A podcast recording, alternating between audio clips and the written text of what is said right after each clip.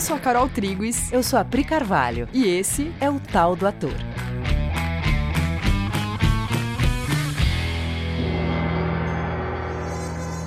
E aí, galera? Já começamos! Tudo bem, amores? Como vocês estão? Gente, você já se perguntou uma coisa aqui? Você já se perguntou qual é a sua disponibilidade para mudanças de rumo? Sabe, como você encara mudanças? Como é para você entrar num ambiente diferente do ambiente que você está acostumado, com metodologias diferentes daquelas que você conhece bem, gosta e já domina? Porque as coisas ficam mudando de rumo o tempo todo, né? De repente, tudo online, pandemia, aí volta do online. As coisas ficam acontecendo o tempo todo. Onde é esse lugar que não muda e o lugar que muda, ou que pode mudar? Quando você tem uma meta de usar a arte para unir as pessoas, as mudanças de rota que aparecem no caminho são oportunidades da gente se unir para descobrir o que a gente precisa fazer nessas novas rotas que aparecem. Né?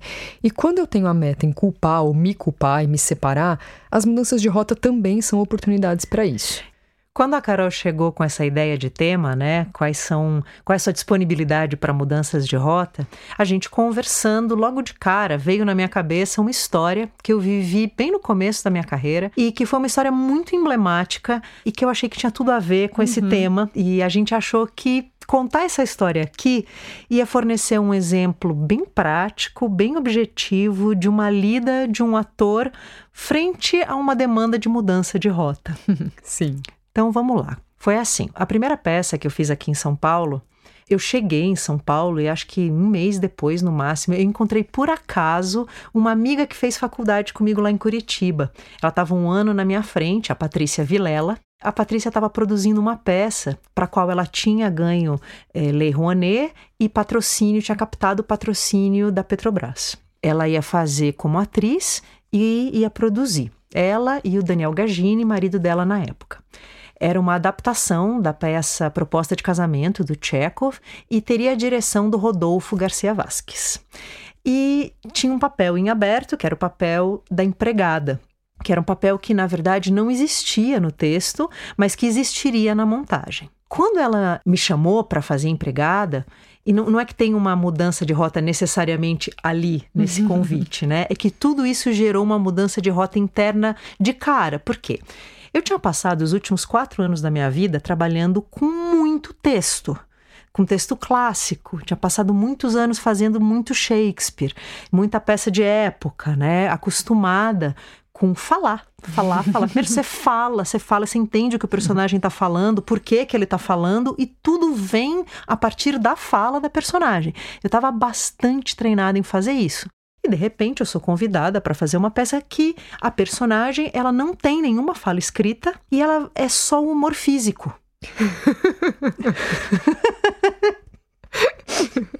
Era uma coisa que eu nunca tinha feito na vida. Só que eu sabia que eu sabia fazer. Uhum. Eu sabia que eu sempre, as pessoas sempre me diziam assim que eu era engraçada com o corpo, eu fazia coisas com o corpo, assim. Só que eu nunca tinha feito isso profissionalmente. E eu pensei, bom, tudo bem, eu não tô pronta, mas eu acho que eu consigo ficar pronta para o trabalho, né? Uma menção aqui ao nosso episódio passado, retrasado. retrasado Enfim. Só que tudo era uma mudança para mim, porque assim, a Patrícia, o Daniel e o, o, Rodolfo, eles já tinham trabalhado como companhia, já tinham trabalhado juntos há muitos anos atrás. Eles se conheciam, sabiam tudo um do outro, do jeito do outro trabalhar. E tinha mais dois atores no elenco também que já se conheciam e eu era a única nova ali. E tudo era uma mudança para mim, assim. Tinha uma coisa que era o lugar de aderência, que eu percebia que eu estava em meio a artistas que tinham muito a ver comigo no que dizia respeito à meta. Uhum. Eles eram pessoas, são até hoje, pessoas absolutamente comprometidas com uma entrega de impacto, uma entrega transformadora através da arte. Tanto que até hoje, todos esses três que eu estou mencionando têm carreiras é, sólidas, muito pautadas por coisas que trouxeram benefícios sociais e para o coletivo, né? Então isso era uma coisa que, nossa, eu queria muito estar com aquelas pessoas. Só que em termos de linguagem teatral, eles faziam tipo o oposto do que eu estava fazendo até então. Ok, aí a gente começa a ensaiar. E estão lá conversando sobre o texto, e, e, eu percebo que a metodologia é toda muito diferente. Até porque eu nunca tinha feito um processo onde você tinha um texto base, mas você faria muitas adaptações e muitas criações em cima desse texto. Eu estava acostumado com processos mais. É, é... Em cima do texto pronto. Isso, onde você senta, faz um ensaio de mesa e conversa muito sobre aquele texto e vai levantando dados do texto. E era uma coisa muito solta, assim, de vai pra cena, improvisa aí. E ou, coisas que hoje nós duas já fizemos muito, mas muito. que naquela época era tipo, meu Deus, eu sentia assim, eu não sei fazer isso. Eu não sei uhum. pensar desse jeito, eu não sei. E eu ainda não tinha é, é, o meu personagem estava só na cabeça do Rodolfo, né? Ele dizia, não. Ele não existia no texto. Ele né? não existia no texto. E a ideia que o Rodolfo tinha tido era muito boa, que era a gente vai ter uma personagem, que é uma empregada, que vai, vai ser o comentário dessa ação dentro da própria ação. Ela vai ser os olhos da plateia dentro da cena. Então isso eu sabia. E eu tinha algumas referências. A gente já viu esse tipo de personagem da empregada que, que triangula, que triangula né? com a plateia. Eu tinha na cabeça eu sabia, né, uma referência, eu sei mais ou menos o que, que é isso. Nunca tinha feito. E no começo do ensaio, eu percebo rapidamente que eu tô sofrendo.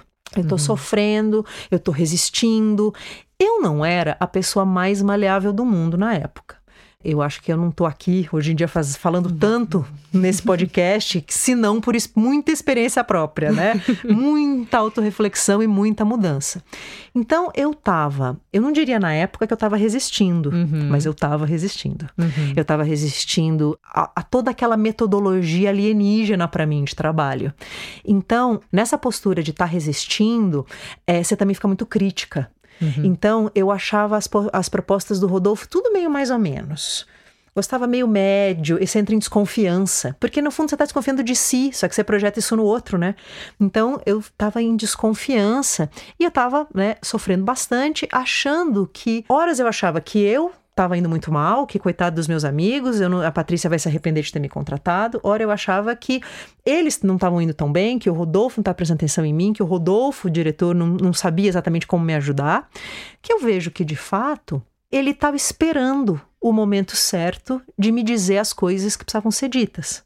Né? Hoje, tendo muita experiência de direção. Sim eu sei, é né? que hoje, como é, né, a gente faz esse papel de professora e diretora, a gente vê, né, que tem a hora de, de esperar para ver o que que, que, que acontece ali, para saber até o que dizer, né? Você tem que começar de algum lugar. O ator faz alguma coisa e aí você descobre o que que você tem a dizer sobre aquilo. Né? Às vezes você não tem nem claro na sua cabeça o que, que você tem para dirigir é, até o... que algo aconteça, né? E o Rodolfo estava sendo eu acho que bastante paciente, porque certamente, eu nunca chequei isso com ele, mas certamente ele tinha um entendimento que eu só fui ter mais para frente. Porque pensa comigo, se o personagem não existe escrito, se ele vai ser criado, né, por mim ali junto com o elenco, e ele vai ser um comentário da ação que está acontecendo, essa ação precisa ser levantada primeiro, ela precisa começar a acontecer. Uhum. Dos outros atores. Né? Exatamente. Né? Então tem que ter um tanto já rolando para aí eu começar a poder fazer alguma coisa. Só que eu tô tão confusa, tão crítica, tão,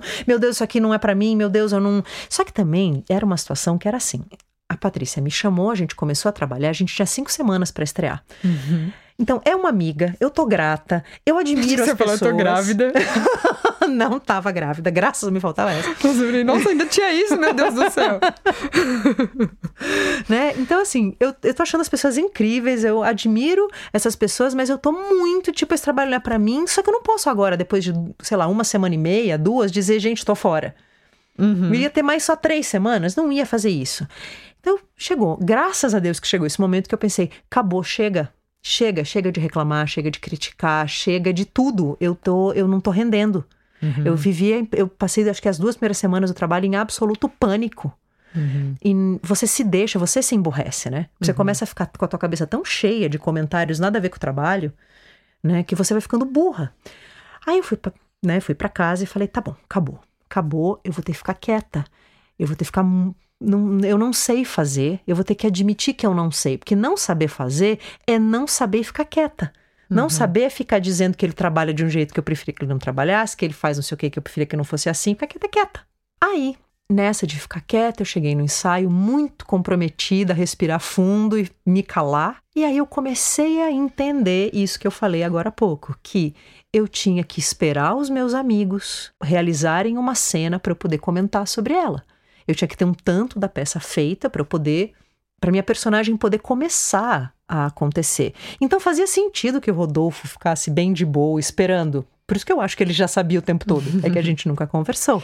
E é muito louco, né? Que você falando agora, é, tem uma obviedade nisso, né? Sim. Se ela ia fazer o comentário de uma ação, essa ação precisava primeiro viver para você descobrir o que, que você ia comentar sobre, né? Descobrir que humor tinha ali.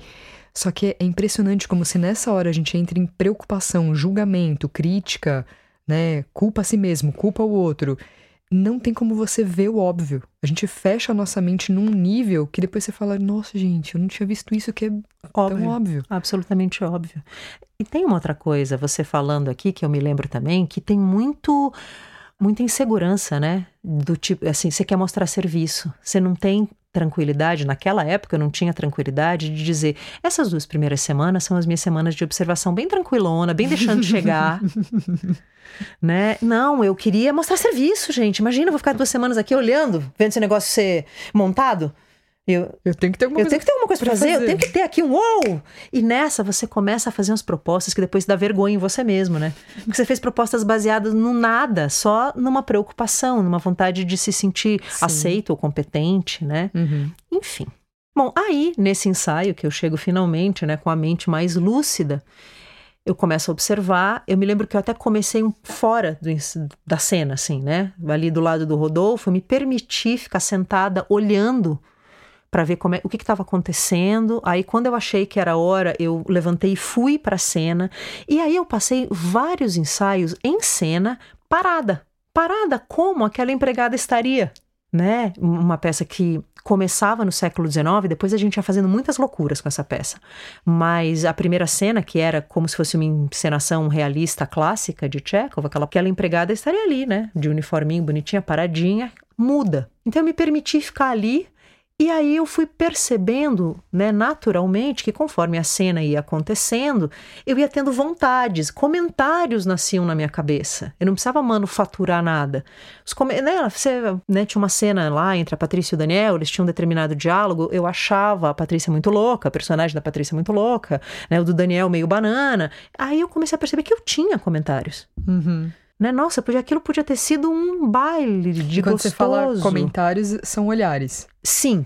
Tô falando do ponto de vista da própria personagem. Uhum. Eu, atriz, não, né? Do próprio de, ponto de não, vista não, da... Não, tô querendo dizer, não tinha fala. Esses comentários eram só uma triangulação com a plateia. Exatamente. Ou uma ação. Uhum. Aí que começa a nascer a fisicalidade né? Eu, por exemplo, ela faz um gesto meio estapafúrdio e eu já me coloco porque eu acho que ela vai derrubar alguma coisa. Então eu já seguro a bandeja. Aquilo vira uma piada. A plateia que vê, ela entende que eu tô dizendo essa maluca vai derrubar tudo. Então uhum. eu vou vir aqui e vou segurar. Mas eu não falo nada, eu só vou lá e seguro tudo. Uhum. Aí eu comecei a entender, né, a personagem, ela foi nascendo, a partitura corporal foi vindo e eu nunca tive que pensar em fazer um humor físico.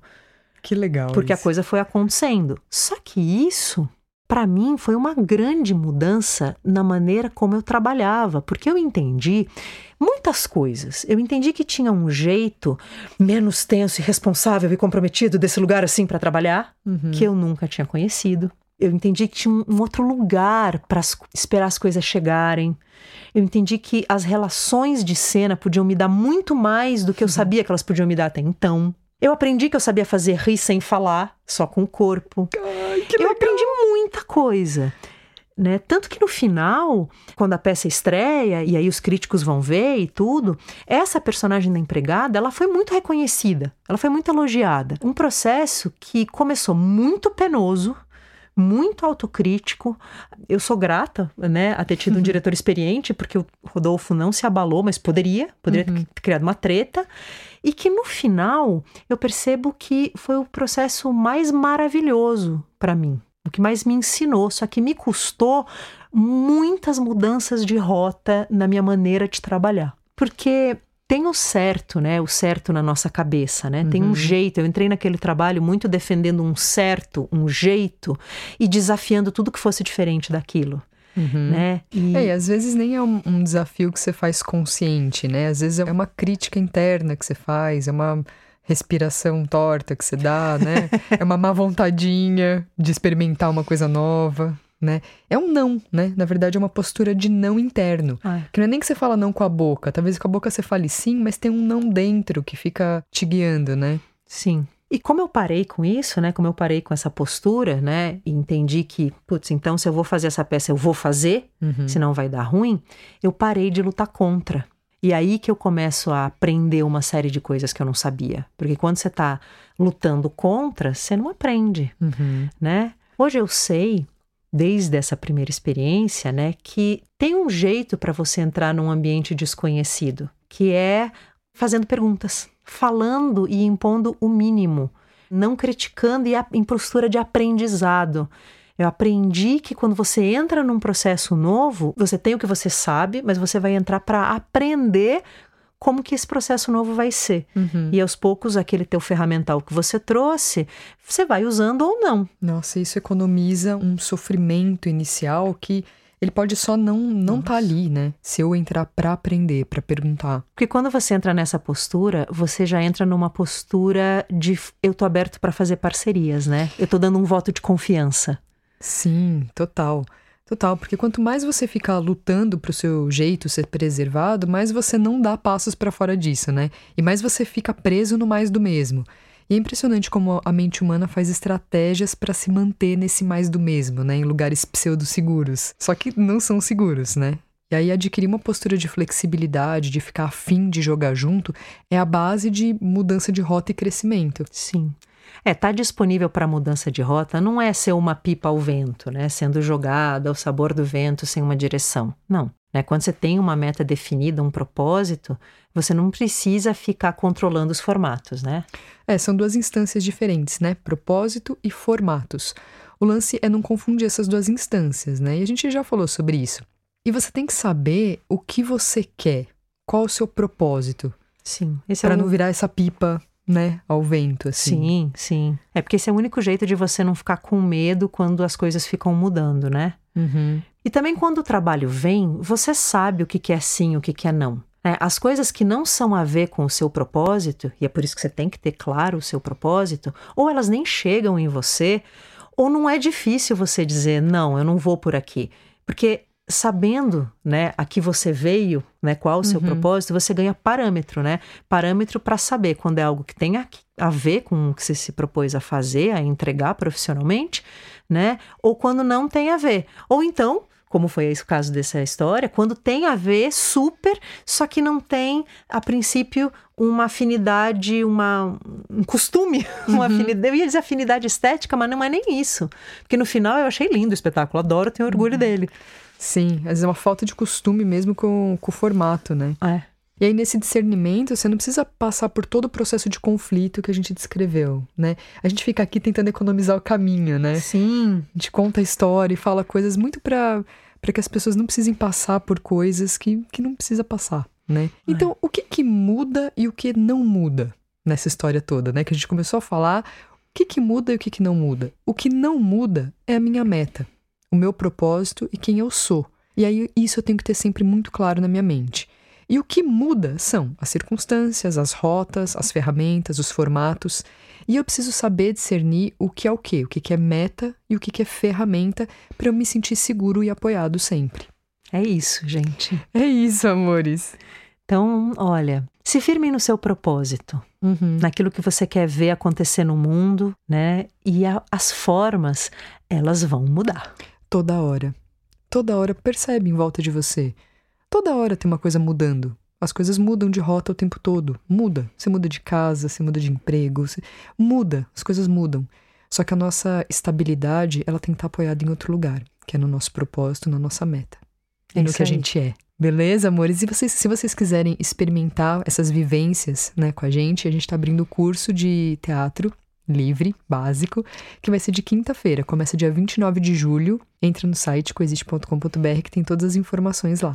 Você ouviu ela falando livre básico, porque a gente nunca fala que a gente tem dois módulos avançados. Sim. Só que a porta de entrada é sempre o módulo 1, um, que é o básico. Sim.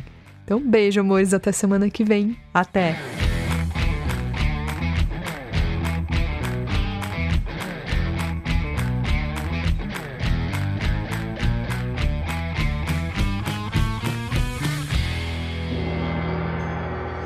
Vai ter vinheta. Bora, gadar. Gadá, gadá. A Pri Carvalho vai contar uma história pra nós hoje.